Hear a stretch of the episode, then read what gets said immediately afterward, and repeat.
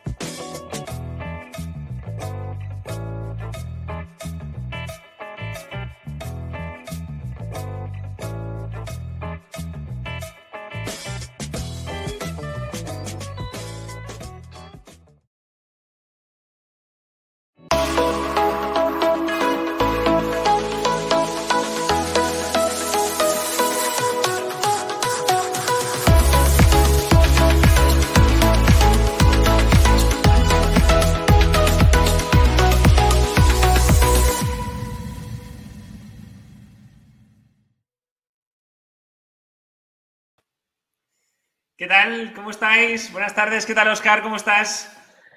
¿Qué tal, Sergi? ¿Cómo estamos? Aquí a tope. A tope, a tope, a tope, con ganas de Sales Inside. La verdad es que quinto capítulo de la temporada y wow, hoy hoy tenemos algo especial. Hoy vamos a atacar un, sector que hemos trabajado en otras temporadas. ¿eh? Trajimos, trajimos, ¿te acuerdas? Al director general de Ferré, que nos habló muchísimo de, la transformación del sector.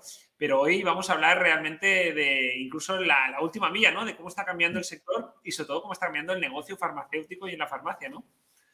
Sí, sí, cómo está cambiando el negocio salud, ¿no? Que es un tema que estábamos comentando antes eh, detrás de las... El backstage. Sí, sí, el backstage y, realmente es impresionante el cambio que está, que está viendo y cómo los fabricantes están adaptando a esta, nueva forma de ver la salud, ¿no?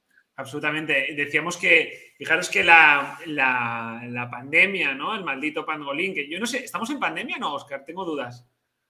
Bueno, no sé, tú sí, igual, pero yo no, ¿eh? yo, ya, yo ya me he olvidado de ese tema, yo ya estoy con otras cosas. ¿eh? No, sé si página. no sé si técnicamente lo estamos o no, eh, pero... Yo creo que ya no. Yo creo que no, ¿no? Vale.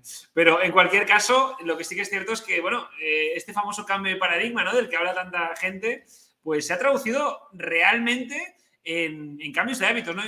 Yo, creo que lo, hemos hablado tú y yo muchas veces, Oscar, ¿no? Realmente el momento actual es, es radical por, por muchos factores, pero sobre todo porque probablemente se habla mucho ¿no? del cambio y estas cosas, pero eh, a uno le pone eh, el contexto buca y estas cosas que vemos, pero realmente, Oscar, hoy en día creo que es de las pocas veces en la historia que ha cambiado a la vez tantas cosas, ¿no? La distribución, los productos, el consumidor, los hábitos, la tecnología, todo ha sido como a la vez, ¿no? Y eso realmente ha dejado una resaca de este mar, ¿no? Realmente interesante y cosas muy distintas. Y como decías tú muy bien ahora, ostras, ¿por qué queríamos hacer este capítulo hablando del sector farma, el sector salud? Porque lo detectamos, lo hemos visto, ¿verdad? Que, que está encima de la mesa, que la gente habla muchísimo de la salud, que la gente quiere cuidarse, autocuidarse, cuidarse mejor, porque la hemos visto muy de cerca, ¿no, Oscar? Totalmente, totalmente. Yo creo que ha sido el, centro, vamos, eh, de, todas las noticias y el centro de nuestras vidas, la salud durante los últimos 24 meses, ¿no? Eh, y yo creo que, eh, bueno, todo ha cambiado, ¿no? Todo ha cambiado y la forma en la, que, en la que las farmacéuticas y los laboratorios están enfocando y reenfocando eh, la forma en la que entendemos todos la salud, dándole un aspecto mucho más positivo y mucho más enriquecedor, yo creo que, es algo, pues vamos, que vamos a conocer hoy de primera mano y todos los retos que afronta el sector, que no son pocos. Totalmente, y aparte lo hacemos de la mano de una súper profesional y aparte gran persona, la verdad es que la admiramos muchísimo, a Silvia, ahora la conoceréis, directora comercial general de, de, Uriac, compañía pionera donde las haya. Y la verdad es que nos apetecía, pues eso, ya no solo hablar de lo que ha pasado, que esto ya lo sabemos todos, sino del mundo que nos ha quedado y concretamente en, algo que nos importaba tanto, hablando el otro día con Oscar, el tema de la salud, ¿no? Lo vemos en todos lados, lo vemos en el sector asegurador, ¿no? Yo eh, veía el otro día hablando con, varios eh, agentes que me decían, sí, es que la, la gente se está planteando me invento, ¿eh? hacer seguros de vida, por ejemplo, que, en España tradicionalmente ha sido como, ¿no? Estados Unidos funciona muy bien, pero en países latinos, incluso en Latinoamérica, saludamos a toda la gente de Sudamérica, por cierto, eh, la verdad es que no, no, pues cuesta, ¿no? Nos cuesta hablar de, pues dice, oye, y hay gente que este año se va a cambiar de coche y ha decidido, oye, pues apostar por un, seguro de, salud o un seguro de vida. Y también en la manera como, como, consumimos, cómo nos cuidamos, todo eso está cambiando. Y compañías como Uria que han hecho una apuesta decidida y por eso queremos entender cómo, cómo funciona este modelo. De hecho, tenemos un, yo creo por ahí un, gráfico que lo explica muy bien, ¿no? Que explica muy bien realmente esta apuesta, ¿verdad? Esta apuesta por la, por la, por la salud. La salud está encima de la mesa eh, es verdad que hay muchas compañías que ya venían trabajando este concepto, pero hoy os traemos, yo creo, unas empresas pioneras y que mejor ha entendido esto, que ya lo venía entendiendo y que rápidamente eh, ha seguido apostando por este, por este concepto de salud, Oscar, que, como decimos, ha quedado encima de la mesa ya. Totalmente, totalmente. Un concepto de salud mucho más activo, más positivo, en fin, eh, mucho más natural, ¿no? Y bueno, yo creo que aquí ya nos toca dar paso a Silvia, porque al final aquí la experta es ella. Vamos a dar paso a Silvia, vamos a dar paso a nuestra, propia, a nuestra próxima invitada. Deciros, eh, eh, presentaros eh, brevemente, brevemente a, Silvia. Silvia cuenta con más de 15 años de experiencia en la industria farmacéutica como directora de equipos, ventas y marketing y define, a mí me gusta mucho su ruta del éxito como, fíjate, Oscar, el equilibrio entre la visión estratégica y la ejecución táctica. Esto que nos gusta tanto a nosotros y que renombraba tanto un estimadísimo profesor del IES que nos decía siempre, ¿verdad, Oscar? Luces cortas y luces largas. Esto va de combinar luces cortas y luces largas, ¿no? Y ella dice que esto se tiene que combinar con la motivación y con el tema de crear un buen ambiente. De hecho, hablaremos también del equipo, hablaremos de estrategia, hablaremos de táctica y hablaremos de cómo dirigir estos equipos. De lo que se, se siente más orgullosa es de hacer que las cosas sucedan. Y esto nos encanta, ¿eh? nos encanta porque se aleja de la teoría, ya lo veréis, os, dará, os va a dar consejos muy pragmáticos, simplificar la complejidad, ser dinámico y estar abierto a aprender cada día eh, nuevas cosas positivas. ¿eh? ¿Qué veremos en este capítulo? Pues bueno, veremos cómo adaptarnos a los nuevos desafíos del canal Farmacia y para ello hablaremos del papel que tiene actualmente el farmacéutico frente al consumidor y su propio equipo. También le preguntaremos a Silvia sobre los hábitos de consumo de productos de salud y qué espera el cliente durante este proceso de compra. por supuesto, hablaremos de preocupaciones, oportunidades y tal vez incluso le hacemos, le hacemos hacer de futuróloga y le preguntamos a ver cómo cree, eh, de gurú, cómo cree. Tendrás que sacar las cartas, ¿eh? Silvia, Silvia ¿qué tal? ¿Cómo estás? ¿Qué tal? Buenas tardes, buenas tardes, Oscar, Sergi, gracias por invitarme a todos los que nos estáis viendo. Pues la verdad es que muy ilusionada por este reto Ah, el otro día estaba pensando, he hecho muchas presentaciones en público, pero así en directo es la primera, con lo cual realmente, pues bueno, un reto y sobre todo gracias por invitarme. Siempre hay una primera vez y aparte como, como nos encanta tu estilo de comunicación directo, fresco y como decimos nosotros, cortita y al pie, eh, para los que somos futboleros, pues eso nos encanta. Oye Silvia, cuéntanos, eh, ¿qué, qué, pretende reflejar este gráfico tan interesante donde podemos ver justamente cómo tu compañía ha apostado de manera decidida y clara desde hace años, pero ahora más que nunca por esa salud, ¿no? Pues yo creo que lo habéis dicho muy bien, ¿no? Al final, fijaros que el centro es la salud y sobre todo la salud natural, ¿no? ¿Qué ha pasado, no? La salud está realmente el booming, ¿no? Está, hay una evolución muy interesante. Todo esto vino por al final por el COVID, ¿no? El COVID ah, nos hizo cambiar a todos. Aparte, al ser a nivel Europa, fíjate que la salud ahora se ha revaluado, nos cuidamos mucho más, pensamos mucho más incluso lo que comemos, ah, hemos reestructurado nuestros valores, le damos mucho más significado de lo que antes le dábamos. Y bueno, y dentro de URIAC es nuestra prioridad. O sea, al final nosotros venimos del consumer healthcare y nos queremos, y nuestro foco está en la salud natural. Nuestro objetivo es ser pioneros y líderes en Europa en salud natural.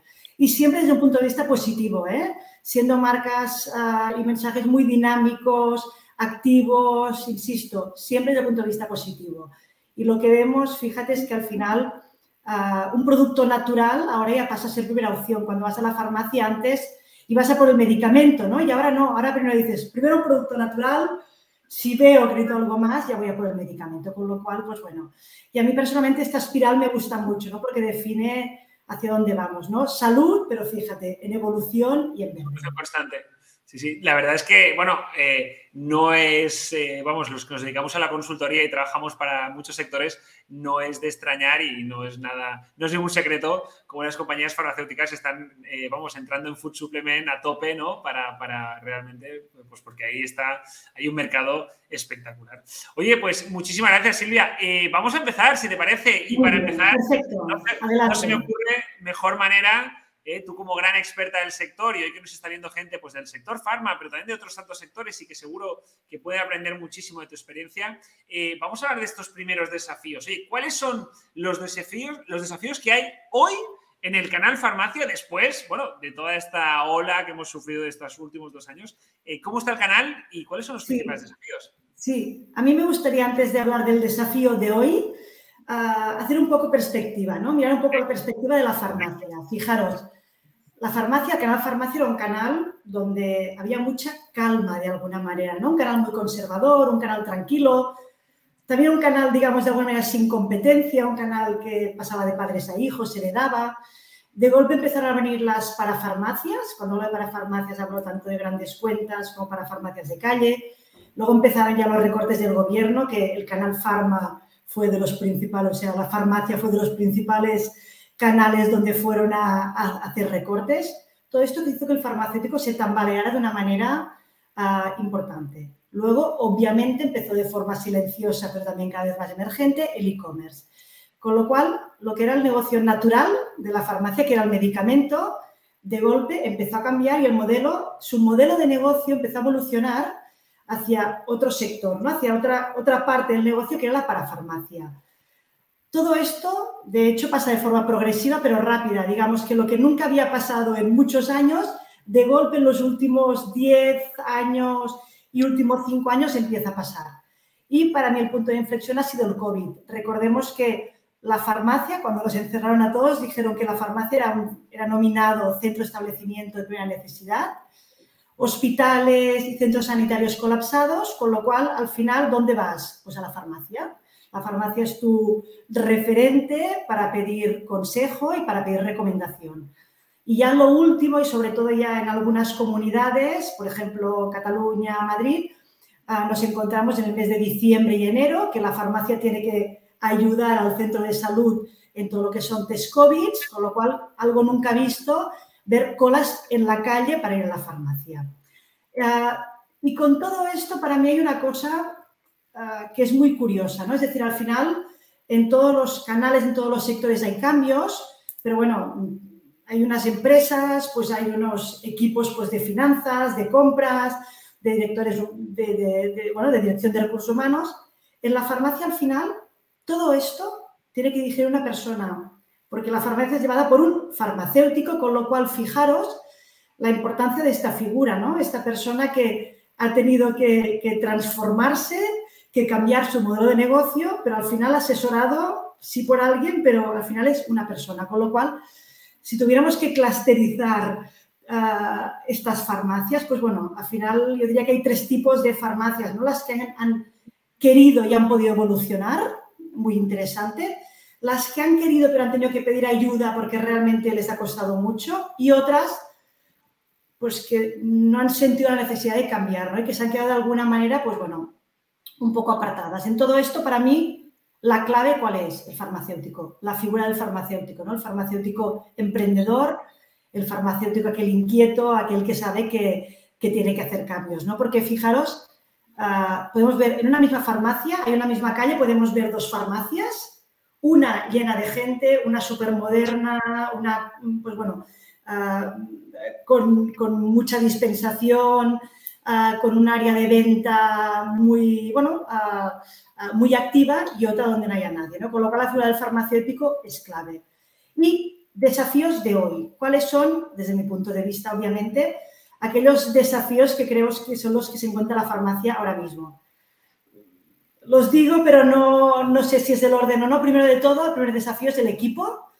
Al final, la farmacia tiene que tener un equipo muy preparado, un equipo motivado, un equipo que conozca al final los productos que hay en la farmacia. Segundo desafío, el punto de venta. Al final el punto de venta es limitado. Hay unos metros cuadrados limitados, con lo cual la farmacia tiene que sacar el máximo partido de su negocio, del punto de venta. Tercer desafío y que cada vez coge más importancia del consumidor, ah, es clave, tiene que conocer el consumidor de su farmacia, cómo es, uh, qué necesita, retenerlo, fidelizarlo. Y luego, una parte que también es muy importante es la parte analítica. ¿no? El farmacéutico no solo tiene que hacer de, farmacéutico, sino, sino cada vez más tiene que aprender a analizar, a comprar mejor, a vender mejor, analizar el stock, la rotación, no sé qué, fijaros, todos estos son los desafíos que, digamos, a día de hoy tiene la farmacia. Y hay uno que obviamente ah, está emergiendo, que es el e-commerce. Al final la farmacia ah, se da cuenta de que viene alguien, ah, le aconseja, igual hace la primera compra, pero en la segunda compra hay muchas posibilidades que esta persona esté informada y aconsejada se vaya pues, a una plataforma de e-commerce a comprar. Con lo cual también otro desafío es hacer que esta persona le haga la primera compra, la segunda y la tercera. Claro. Y, Eso sería un poco en resumen. No, súper interesante. Y ligando estos desafíos que planteas, ¿no? Eh, eh, yo que trabajo mucho con el sector farma, como sabes, al final muchas veces nos planteamos, ¿no? El, el, farmacéutico de toda la vida eh, pues sabía comprar muy bien, pero ¿qué pasa con ese sell-out, ¿no? Con ese, y, muchas veces decimos, oye, es que la fuerza realmente eh, está en, ayudar ¿no? a estos farmacéuticos. Y lo digo linkado con lo que decías de e-commerce, además, a saber hacer ese saber vender, ¿no? Entonces tenemos que ayudar porque, porque muchas veces, bueno, se ha dicho, ¿no? Que, ostras, esta última milla del saber vender pues todavía cuesta. Y si queremos, ¿no? Si nos quejamos de que se nos están yendo al e-commerce, pero tampoco mejoramos ese sell-out, esa manera de vender, pues estamos un poco en, una, en, una, en un callejón sin salida, ¿no? Entonces, bueno, ahí está el gran desafío, ¿verdad, Silvia? Ayudar a los equipos, lo digo con todo lo que has dicho, a los equipos de las farmacias a, hacer, a mejorar esa, esa venta y que, como dices tú, que sea una venta repetitiva, que venga y porque hay un valor añadido, ¿no? Y porque el farmacéutico ya no despacha, sino que hace algo más, ¿no? Totalmente. Pero esto, Sergi, fíjate que, es, algo que es recurrente en muchas industrias, esta, esta transformación y esta obligación a transformarse ¿no? a, toda la distribución. Eh, es algo que estamos viendo incluso en la, industria de los seguros, que tú conoces muy bien, ¿no? en la cual pues, eh, se está empoderando a la gente, se le está ayudando para que sea mucho más empresario, más, más emprendedor, ¿no? Un poco, Silvia, lo que, lo que estabas comentando, ¿no? Ese cambio de, de paradigma, ese cambio en la, en la figura del farmacéutico, ¿no? que, que, se ve disrumpido por la, la parafarmacia, tiene que, que, dar un paso adelante y, y, y, gestionar las cosas de forma diferente. Yo creo que es algo que, es una tónica en todos los sectores, ¿no? Como, como, se está revolucionando todo, ¿no? ¿Verdad, Sergi? Es una cosa que estamos viendo cada día. Totalmente, es verdad que en el sector asegurador pasa muchísimo. Si me permites un matiz y una diferencia, Oscar, eh, posiblemente en el sector farma eh, había una costumbre de, despachar, cosa que en el sector asegurador siempre ha habido que buscarse un poco la vida, ¿no? Ese hunter, ¿no? Que ha ido a lo típico, ¿no? El primero que se hacía hace 30 años a gente, eh, pues llama a tu madre, a tu padre, hazles una póliza, ¿no? Búscatelos a todos, sí, sí. Búscatelos a todos. En la farmacia durante mucho tiempo ha llegado. Entonces creo que el cambio de mindset, y Silvia nos lo dirá mejor que yo, que es la, la auténtica experta, todavía cuesta más, ¿no? Es más riguroso, es más estricto, ¿no, Silvia?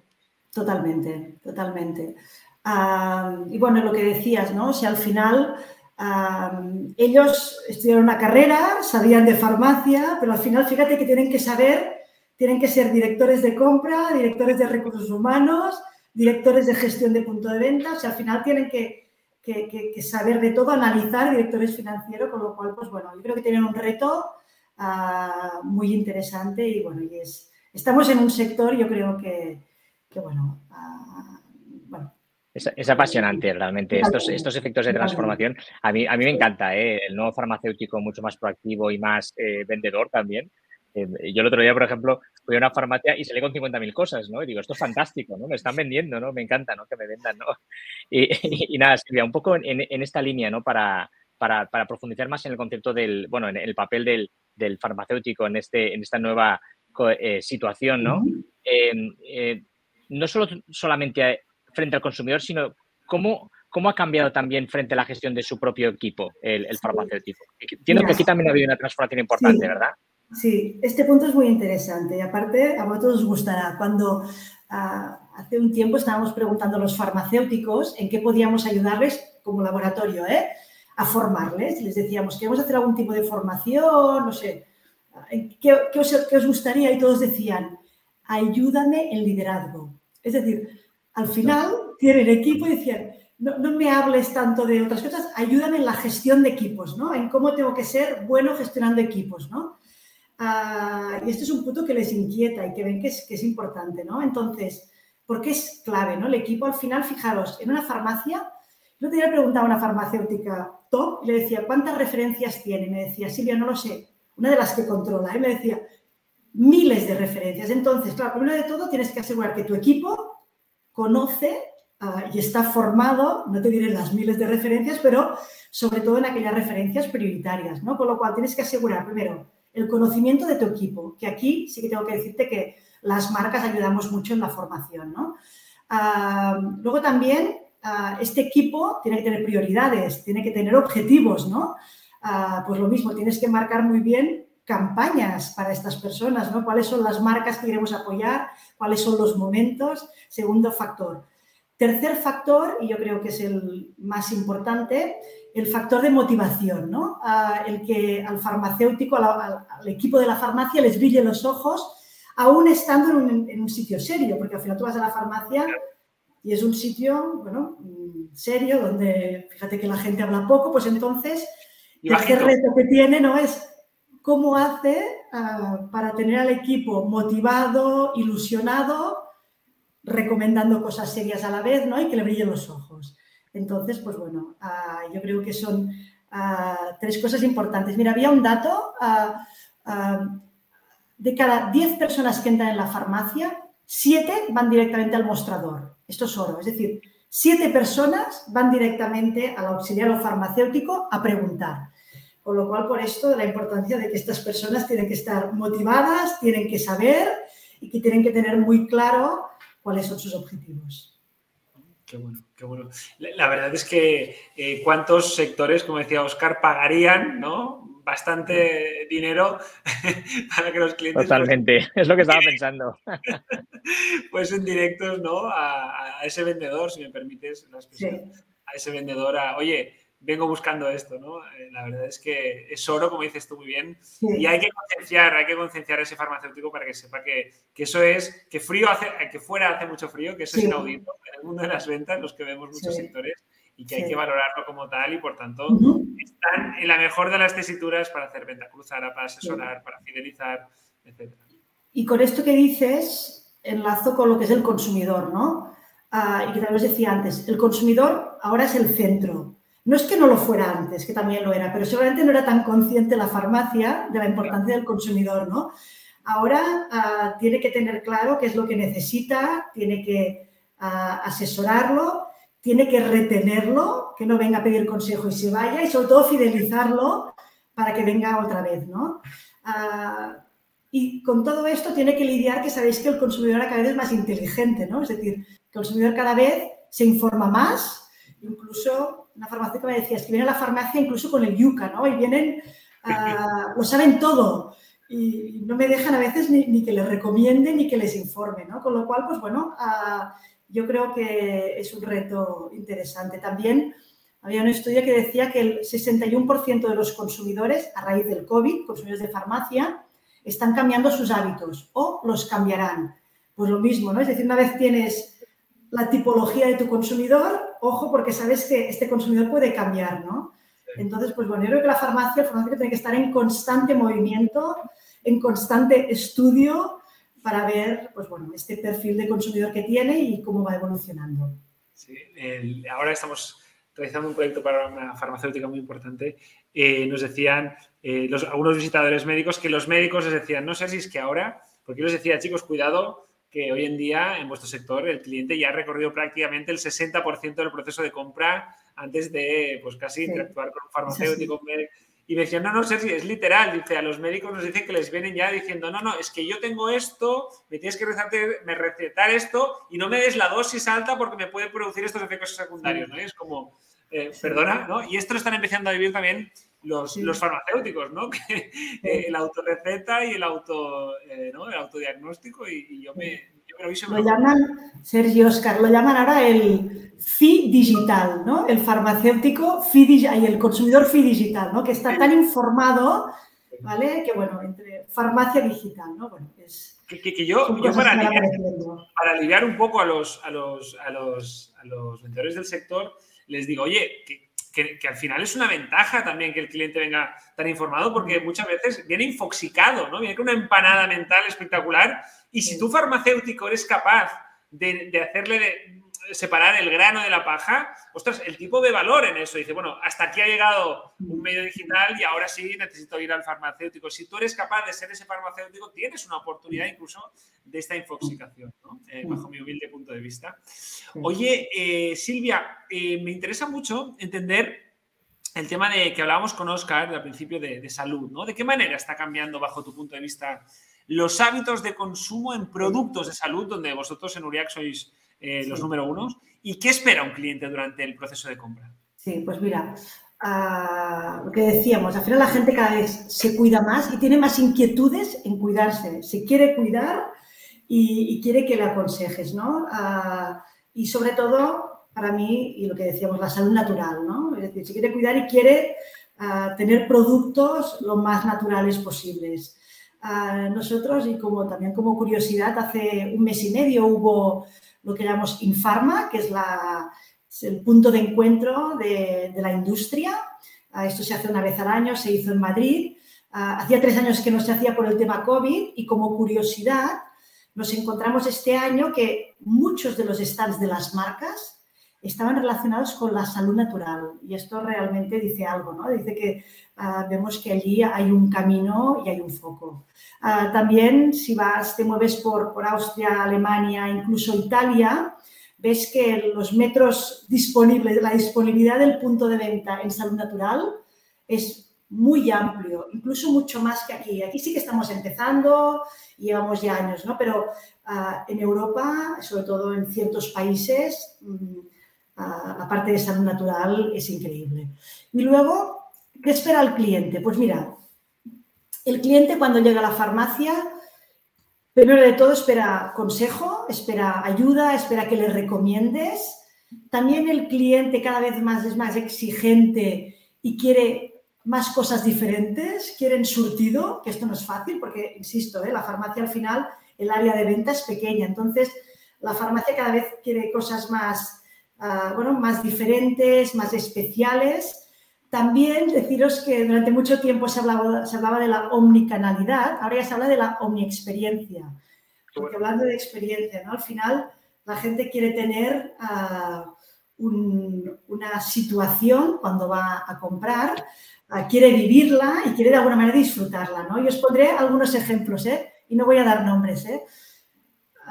Hay farmacias en algunos sitios concretos que ahora, ah, cuando han hecho el cambio de remodelación de farmacia, incluso ah, tienen tipo árboles, tipo vegetación ah, en el, bueno, lo que es el techo, entras y hay música tipo música Vivaldi, música clásica, también entras en algunas farmacias y te dan el cesto de mimbre para que, para que compres con tranquilidad.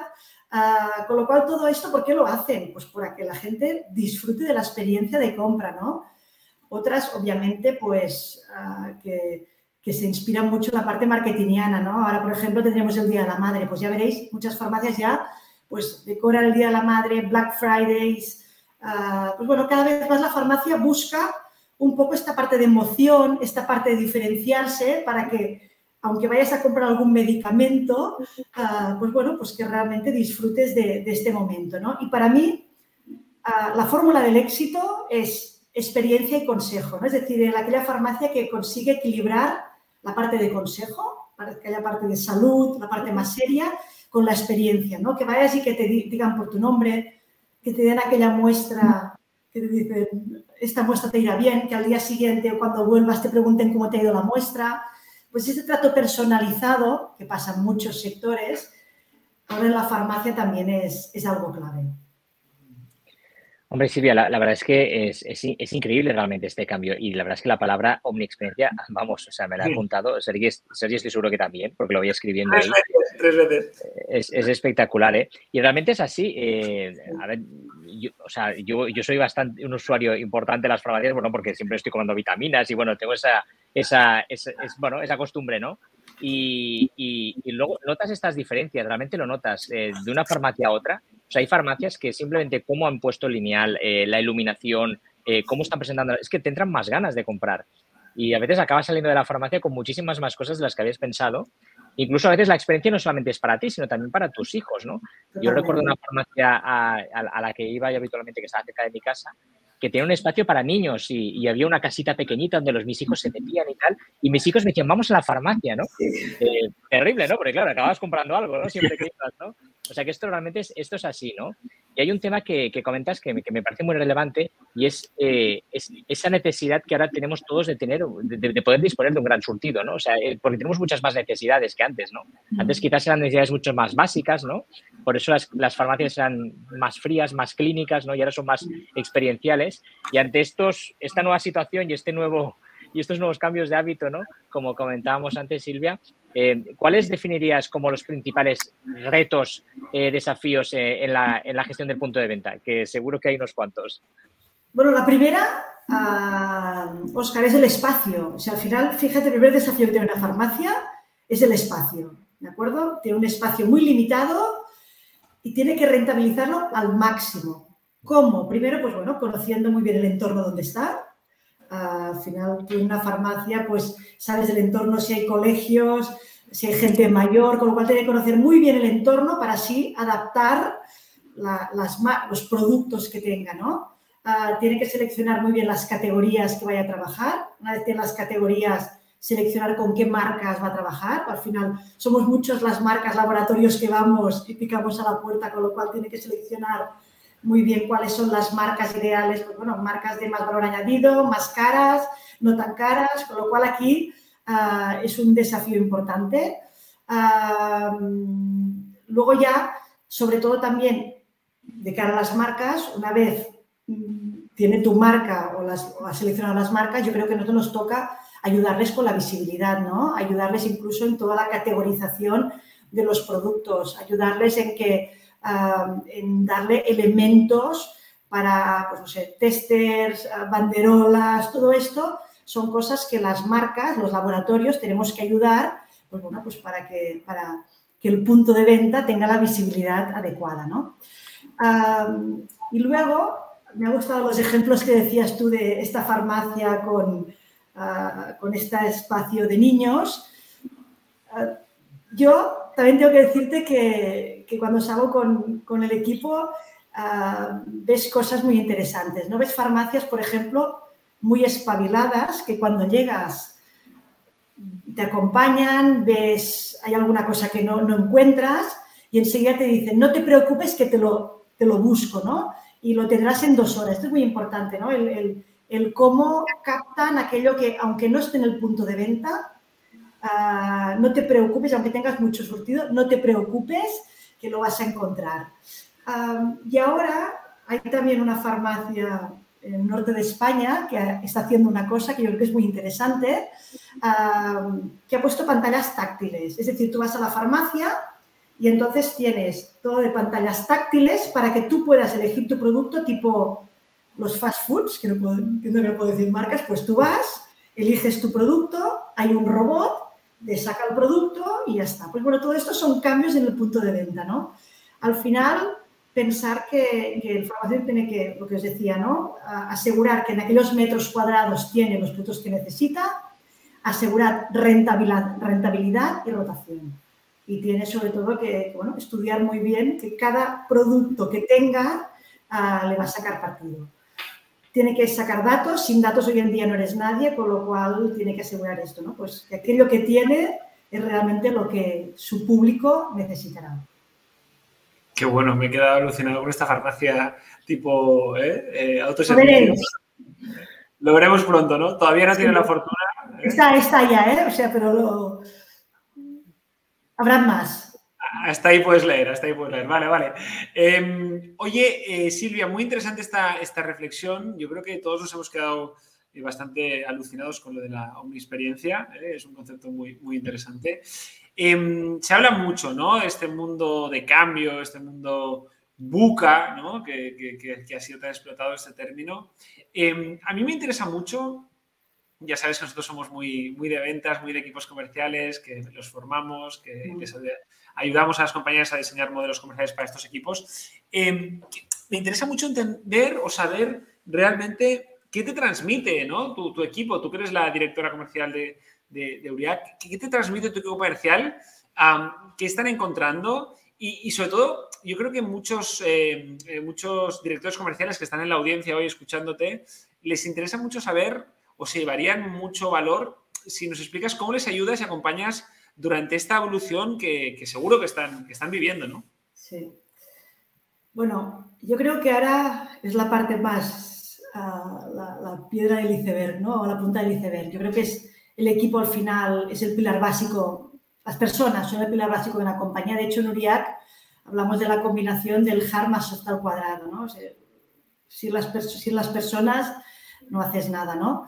Ah, entonces, yo para mí la primera parte del equipo es al final, ah, una parte muy importante son los area managers, jefes de zona, o sea, sin ellos todo lo que tú quieras trasladar no llega, ¿no? Entonces, primer pilar básico son ellos, ah, son las personas que tienen que asegurar que todo lo que la compañía quiere llega, son los que tienen que hacer la labor de coach, para lo bueno y para lo malo, con lo cual, pilar básico. Entonces, ya hablando de, lo que es el equipo en sí, ¿no? Los delegados, preocupaciones. Pues bueno, una de las preocupaciones que te dicen es preocupaciones por él, ¿no?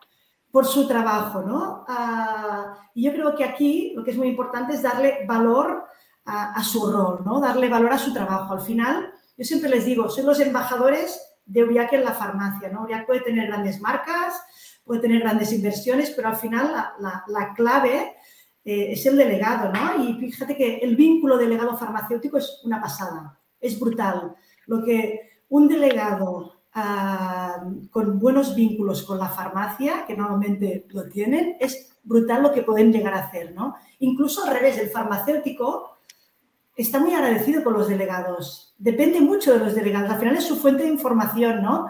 Tanto de innovación el, farmacéutico recibe información del delegado. Sí que puede informarse por Internet, pero es su fuente de información. Por lo cual, para mí, el primer paso es darle valor al delegado a su trabajo.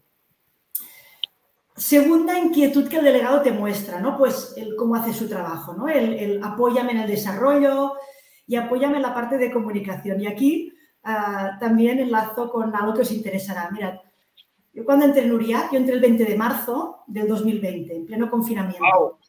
El equipo ah, venía de estar en la calle a 100 a estar en casa, ¿no? Haciendo venta telefónica. Entonces, el equipo te decía, no sé cómo lo haremos. Y lo hicimos, ¿no?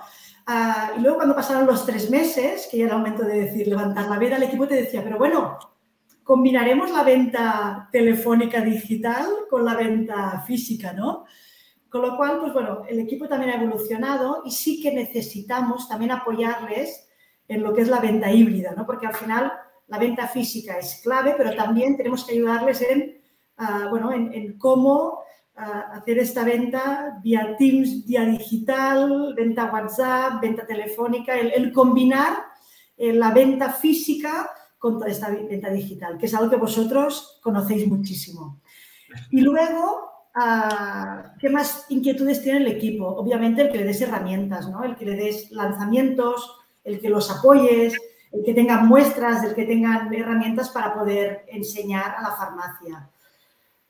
Con todo esto, a veces también los emborrachamos. ¿eh? También es importante focalizar al equipo, ponerle prioridades ah, y bueno, desde, desde, desde la compañía, ¿no? Tener muy claro cuando innovas, pues calendarizar las innovaciones, calendarizar las campañas, porque al final el delegado es una persona, ¿no? Y tiene que, priorizar y el farmacéutico también es una persona que lo recibe todo, ¿no? Con lo cual es muy importante el cómo focalizas. Y lo último y seguramente lo primero que te dicen es el interés por mí, ¿no? El interés por él, ¿no? Yo creo que esta es la parte más bonita y más difícil a la vez, ¿no? Al final tienes a X personas y, esta es la parte que, como líderes, ah, tanto hablo de, mi rol o de los jefes de zona, es la parte más, más bonita, ¿no? El, escuchar a la gente, no solo cuando trabaja, ¿no? el cuando estás con ellos, entre farmacia y farmacia, a tomar un café, ¿no? El, tener aquella sensibilidad de cómo están, ah, cómo les va la vida, qué inquietudes tienen. Esta parte yo creo que es una parte dentro de nuestro rol, es una parte muy bonita, es una parte muy agradecida y es una parte muy importante. Yo creo que es importante el, trabajar el feedback, no solo laboral, sino también, pues bueno, el, ver a aquella persona, pues bueno, cómo se encuentra, ¿no? Y a todo esto, yo tengo un lema que, me gusta mucho decir, ¿no? Simplicity, ¿no? Sentido común y simplicity, ¿no? Que en todo lo que hagamos, y sobre todo relacionado con personas, pensar que al final ah, hay que hacer las cosas fáciles, entendibles, Ah, y no hace falta hacer cosas muy estrambóticas, ¿no? El keep it simple. Esto es un poco a nivel resumido.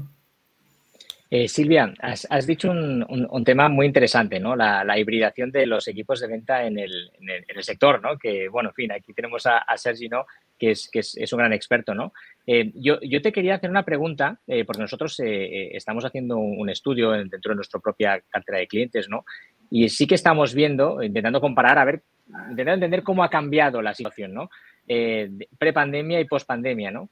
Porque sí que era evidente los cambios que se habían producido prepandemia y en pandemia, era obvio, ¿no? Que había pues caído una, barbaridad la cantidad de visitas presenciales y habían aumentado muchísimo las visitas eh, por videoconferencia y tal, pero ahora estamos intentando entender, ahora que ya estamos en pospandemia, ¿verdad, Sergi? Lo que comentamos antes, ya se ha acabado esto, al menos de momento. ¿Cómo estamos ahora, no? Y nosotros estamos viendo cosas muy curiosas como que sí que se están produciendo un poco menos de visitas, no mucho menos, ¿eh? o sea, ha habido una bajada respecto al anterior de visitas presenciales. Eh, nosotros nos salen los números, pues un 10% menos, más o menos, o sea que es un 90% al final, o sea que es muy parecido. Pero a esto se le suman las videovisitas. Y si sumas las dos cosas, ha aumentado todo casi un 20%. Es decir, que con, los, con el mismo equipo comercial estamos haciendo un 20% más de actividad comercial. Eh, ¿Esto lo estáis viendo vosotros también en vuestros equipos? Sí, y es más, y es porque también el farmacéutico te lo dice, ¿eh? te dice, no hace falta que vengas a veces, ¿sabes? Hacemos una videollamada y, conseguiremos lo mismo, ¿no? Todo esto era impensable hace dos años. Era coger el coche, ir, ¿no? Entonces, sí que lo estamos viendo y también tenemos que ver de qué manera pues, nos adaptamos, ayudamos a los equipos, también hay que darles herramientas, no es solo hacer una videollamada, sino que seguramente si hay que montar un Teams o hay que montar algo, hay que prepararle pues una campaña digital, ¿no? Con lo cual, sí, es una de las razones por las cuales también empecé a contactar con vosotros, porque al final el primero que levanta la mano es el farmacéutico, que dice, mi tiempo es limitado, sois muchos los laboratorios que venís a verme, con lo cual, si lo podemos resolver con una videollamada, igual no hace falta que vengas. Obviamente hay visitas que son presenciales, sí o sí, ¿eh? pero cada vez el farmacéutico se ha vuelto más pragmático, tiene menos tiempo. al final piensa la cantidad de gente que recibe, ¿no? Y aparte tiene que atender, tiene que comprar, con lo cual, pues bueno, es realmente un punto muy importante y tenemos que, nos tenéis que acompañar a nosotros como, como, a la industria, como, como empresa y tenemos que acompañar a los equipos luego para hacer esta transformación o esta evolución, no me gusta transformación, esta evolución lo mejor posible. A mí me ha gustado mucho eh, una reflexión que has hecho de decir, oye, hay que... Eh, y me ha gustado mucho porque has, sido, has insistido en ello mucho y lo has definido como unas claves ¿no? para triunfar en este sector hoy, que es apoyar, acompañar, ayudar a los equipos en la farmacia. ¿no? Em, y a mí me surge la pregunta de decir, oye, ¿cómo, qué, competencias bajo tu criterio, Silvia, que tienes tantos eh, delegados eh, que supervisas, acompañas, ayudas, eh, ¿qué, ¿qué, competencias debe tener un delegado de ventas ya sabes que a mí estas preguntas me encantan, ¿eh? para convertirse en ese partner, ¿no? en, ese, ese aliado del farmacéutico. ¿Qué hace falta? ¿Qué han de tener estas redes comerciales? Sí, obviamente te diré, pues que conozca de producto, tal, tal, pero yo voy más allá. ¿eh? Yo creo uh, que un delegado comercial tiene que ser una persona que genere confianza al farmacéutico. Esto es básico. Una persona educada, agradable, una persona con la que el farmacéutico tenga ganas de estar. también en un mundo como el de hoy, que hacemos muchas cosas y a veces salen muchas incidencias, tiene que ser una persona resolutiva. al final, no sé, incidencias, imagínate, pues que ha habido un problema de un producto que se ha roto y te ha llegado roto, o que hay una falta, o que, no sé, es decir, tiene que ser, el delegado comercial tiene que ser resolutivo, tiene que ayudarte, para el farmacéutico, ¿eh? tiene que ayudarte, tiene que ser rápido en este sentido, tiene que tener empatía con el farmacéutico, porque al final todo delegado comercial obviamente quiere vender su libro, ¿no? Y al final también tiene que entender, tiene que saber cuándo tiene que frenar, tiene que entender qué necesita la farmacia, qué no necesita y buscar este equilibrio del win-win, ¿no? Ah, a veces tú como delegado tienes unas prioridades que la farmacia no las tiene, con lo cual también tienes que aprender a parar y a redirigir tu conversación, ¿no? Y sobre todo también, yo creo que tienes que ser una persona respetuosa con el farmacéutico. Cuando hablo de respetuoso, hablo también con su tiempo, ¿no? El farmacéutico, pues como os decía, ¿no? No sé, trabaja ocho horas, nueve horas al día, si tiene que ir recibiendo a todos los delegados, pues cuando, y cada delegado explica, pues todo lo que tiene que explicar, creo que tiene que priorizar muy bien el tiempo y también si la farmacia le dice basta, saber irse. Y, bueno, son, te digo, son cosas más soft que hard, ¿no? Pero sobre todo muy a nivel de empatía, educación, conocimientos y estar al lado del farmacéutico. Yo creo que todos estos temas son, son clave. Qué bueno. Qué bueno. Oye, eh, Silvia, eh, bueno, nos estamos quedando prácticamente sin tiempo, pero tenemos bastantes preguntas. Vamos a seleccionar alguna. Mira, tenemos por aquí, hombre, esta creo que o es un, alguien del sector cercano. Sandra Gómez dice, ¿crees que los vendedores de productos de food supplement conseguirán entrar finalmente en la farmacia? ¿Cuál sería la estrategia adecuada? Bueno, esto eh, imagino que alguna, alguna eh, compañía también del sector que, está intentando entrar en farma y, no acaba de encontrar la fórmula, ¿no? En farmacia. Bueno, ah, yo creo que para mí es muy importante asesoraros, ¿no? Es decir, saber al final buscar datos de mercado, tener muy claro si queréis ir a la farmacia, a qué farmacias ir. Lo que no se puede es ir como un elefante en una cacharrería, con lo cual seleccionar muy bien a qué target de farmacias vas nombre y apellidos, menos es más, ¿no? Y empezar pues aquellas farmacias que realmente tienen más potencial para, este segmento que estás buscando, ¿no? Pero la segmentación de farmacias es increíble, es, muy importante, no puedes ir a todas partes y empezar a disparar, porque al final también hay que buscar la rentabilidad del equipo, ¿no? Y maximizar los esfuerzos, con lo cual yo diría asesoramiento de, de dónde hay que ir, a qué farmacias hay que ir y luego también buscar un surtido para estas farmacias. Y yo intentaría asesorarme con farmacéuticos, buscar farmacéuticos clave, preguntar, preguntar. Mm, antes de hacer algo, prueba piloto, preguntar, prueba y error, prueba y error, ¿eh? porque ah, también es bueno equivocarse, ¿eh? no todo vale. Ah, bueno, este sería... Qué bueno, qué bueno, qué bueno. No, totalmente. Bueno, se habla de las 3.000 farmacias, ¿no? Famosas, que son las que todo el mundo quiere. Sí, las que todos vamos, a las que todos vamos. las 3.000 de, tantas y tantas que hay, ¿no? Eh, ¿Qué más veo por aquí? Eh, Ana da Silva dice, ¿qué buenas prácticas del sector farma se pueden aplicar al sector de retail? Eh, imagino que ya está en sector retail. Sí. ¿Qué buenas? Ah. es, común esto, que, la gente quiera sacar bueno, yo creo, es curioso, porque yo creo que el sector... O sea, es al retail, retail. El sector farma ha aprendido mucho del retail. Hostia, me lo pones difícil, ¿eh? Porque yo justo diría al revés, ¿eh? Es decir, el retail, uh, bueno, igual, mira, hay una cosa que yo creo que es importante, que es el tema precio. Así como en retail el precio es, digamos, un poco una obsesión, en farma no. Entonces, es de qué manera poder dar valor a los productos sin entrar en precio, ¿no?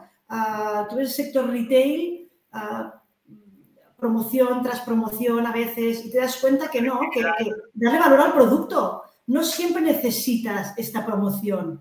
Al contrario, a veces justamente es al contrario. Si ves un producto con mucha promoción y con mucho descuento, incluso como consumidor pierde valor. Con lo cual, si pudiera decirte algo, ¿eh? que yo creo que es, pues igual hay que ah, bajar un poco el, pues bueno, dar más valor al producto intentar subir precios, intentar bajar el nivel de promoción para así también, pues, que el consumidor perciba que, bueno, que el producto que hay allí, pues, pues tiene un valor, ¿no? Y tiene un valor añadido. Un poco difícil contestar así. No, no, no era fácil porque, Porque, claro, es verdad lo que dices tú, que es verdad que ha bebido sobre todo, ¿no? Eh, farma, el sector farmacias ha bebido mucho del retail, ¿no? Y tiene mucho que aprender, ¿no? Esto, esto, esto, que decías eh, de, subir precios, que esto nos lo dicen en todas las clases del IS, ¿verdad? Si es la primera tal, hay que subir precios, ¿no? Eh, que ahora mismo es una realidad entre los sectores, ¿no? Realmente el, vuestro sector se va a ver afectado por, por estas subidas de, inflación que, en las que estamos todos. Obviamente, obviamente. Y todos lo estamos haciendo, obviamente, y también lo mismo al final. Y el mm. farmacéutico lo que hace es que lo replica al consumidor, ¿eh? porque el farmacéutico tiene un margen. sí, claro tal y como le entra, pues dice tal margen, al final quien, quien recibe o quien tiene el impacto es el consumidor. Suben las materias primas, sube, sube todo, con lo cual, pues bueno, de alguna manera también tienes que, que, revertirlo. Obviamente no en todas las marcas, sino que en ciertas marcas, pero es que yo creo que es todo. La luz, eh, o sea, todo está subiendo. Todo, todo. Sí, sí. Ok, creo que nos cabe una última pregunta, Silvia, eh, porque estamos ya casi al límite del tiempo. Eh, Marta Pico nos dice, muchas gracias Silvia, excelentes aportes de valor. ¿Cómo puedo aplicarla a una experiencia? Me, gusta, me gustaría conocer más este concepto en la práctica. Sí, pues bueno, es lo que te decía, ¿no? Al final, ah, y recordar lo que os he dicho, es el, el, consejo con la experiencia, para mí esto es, es lo más importante. Ah, es el cómo el consumidor que entra a la farmacia es el rey de aquello que está buscando. es como marca, tú como das valor a tu producto pensando siempre en el consumidor, ¿no? Ah, yo creo que como marca tenemos que cuestionar mucho qué espera nuestro consumidor, qué necesita y ayudar a la farmacia a crear este entorno, ¿no? Insisto, ¿eh? lo de la música de Vivaldi, lo de los cestos, lo de las muestras, ah, ahora con, los eventos, insisto, Día de la Madre, Día del Padre. O sea, no sé si vienes de una marca o no, pero que al final tenemos que ayudar a, que, a vivir estos momentos, ¿no? Y ayudar también, la frase te pide mucho, ayúdame a crear conceptos, a crear el día de, ah, y yo pongo los globos, ¿no? O sea, que, que bueno, es, pero insisto, es el consumidor ahora sí que es el centro. ¿eh? Siempre lo había sido, pero ahora nos damos cuenta que es, el centro. Es el centro. Y hay que retenerlo, hay que conocerlo mucho, retenerlo y, que vuelva, que vuelva. Que se sienta persona, que se sienta identificado, que sienta que le hablas de tú, incluso que te lleven a un, a un espacio más tranquilo para poder hablar y para que te pregunten y que pueda bueno, desahogarse o explicarte o sus problemas o no, ¿eh? O qué necesita. Ok, ok. Bueno, yo creo que. Mira, tenemos una, última. Bueno, la última, ¿eh? Si nos dejas una más, Silvia, que si no. Dice Luis Alberto, dice: Hola Silvia, ¿cómo ves el consumidor del futuro yendo a la farmacia? ¿Seguirá solo el consumidor con problemas de salud o crees que el consumidor sano podrá acostumbrarse a asistir a la farmacia en busca de nuevas experiencias? Tela con la pregunta, Luis. Pues Luis es uno de mis jefes de zona, es una de estas personas clave en el equipo que he dicho. Pues el consumidor sano, yo creo que es totalmente este... Ah, no sé si tuviéramos que hacer un, balance, ¿no? Un porcentaje. Yo creo que antes ibas a la farmacia porque estabas enfermo y ahora seguramente es así, ¿eh? Estás sano, quieres estar mejor, tienes, y me remito al primer chat de la presentación, ¿no? Me preocupa la salud, quiero, quiero vivir muchos años, quiero estar bien, con lo cual tengo que cuidarme, ¿no? Hago deporte, ah, con lo cual, o no, pero quiero cuidarme ah, y, bueno, mm, seguramente te digo, el índice de personas con salud que irán a la farmacia cada vez serán más, ¿de acuerdo? O sea que, bueno, un poco lo que, lo que decíamos antes, Silvia. Yo creo que me, identifico mucho con estos, ¿no? Que de la farmacia y me acaban colocando de todo, ¿no? Que si el omega 3, que si no sé qué, ¿no? Yo creo que, vamos, estoy hipervitaminado por todos lados, vamos. Pero sí, sí. Estás teniendo tu omniexperiencia, ¿eh? Estás teniendo tu omniexperiencia sin darte cuenta, ¿eh? Exacto, exacto.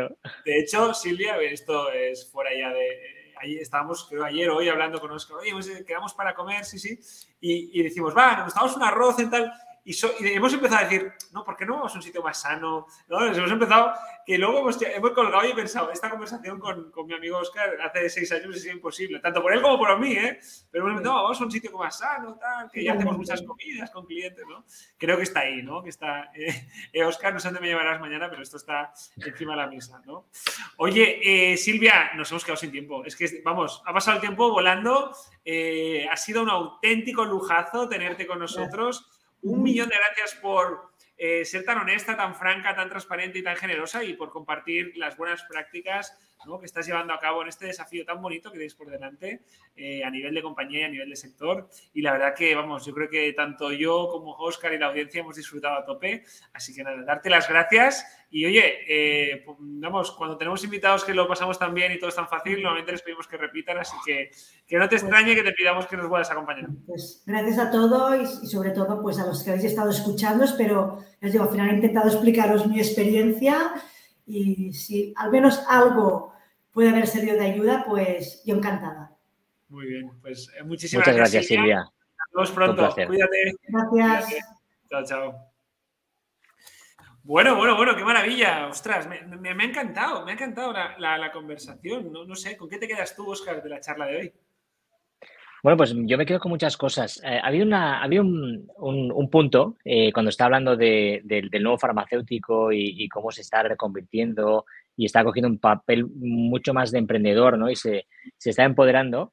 Eh, eh, que lo he conectado con, con, una de las cosas que, que, le están pidiendo los farmacéuticos y es aprender a liderar, ¿no? Eh, a liderar, claro. Cuando tomes ese rol de, de, de, emprendedor es cuando te das cuenta de que todo depende de tu equipo y de las personas, ¿no? yo creo que es como que está como, lo, he visto como muy relacionado. Igual es por mi experiencia como emprendedor que me da cuenta, me di cuenta hace años, ¿no? De que todos son es un tema de personas ¿no? y, de, liderazgo y de equipos. Eso me ha gustado mucho. Luego, evidentemente, lo que tú vas a comentar, seguro que ha sido la Omni experiencia, que vamos, que nos lo hemos apuntado, lo tenemos ahí, vamos, vamos a sacar unos, unos cuantos PowerPoints, eso seguro. Y, bueno, pues no me quedar con un detalle último y es eh, el, tomar conciencia ¿no? de que el vendedor, en este caso el delegado, es un embajador de tu marca.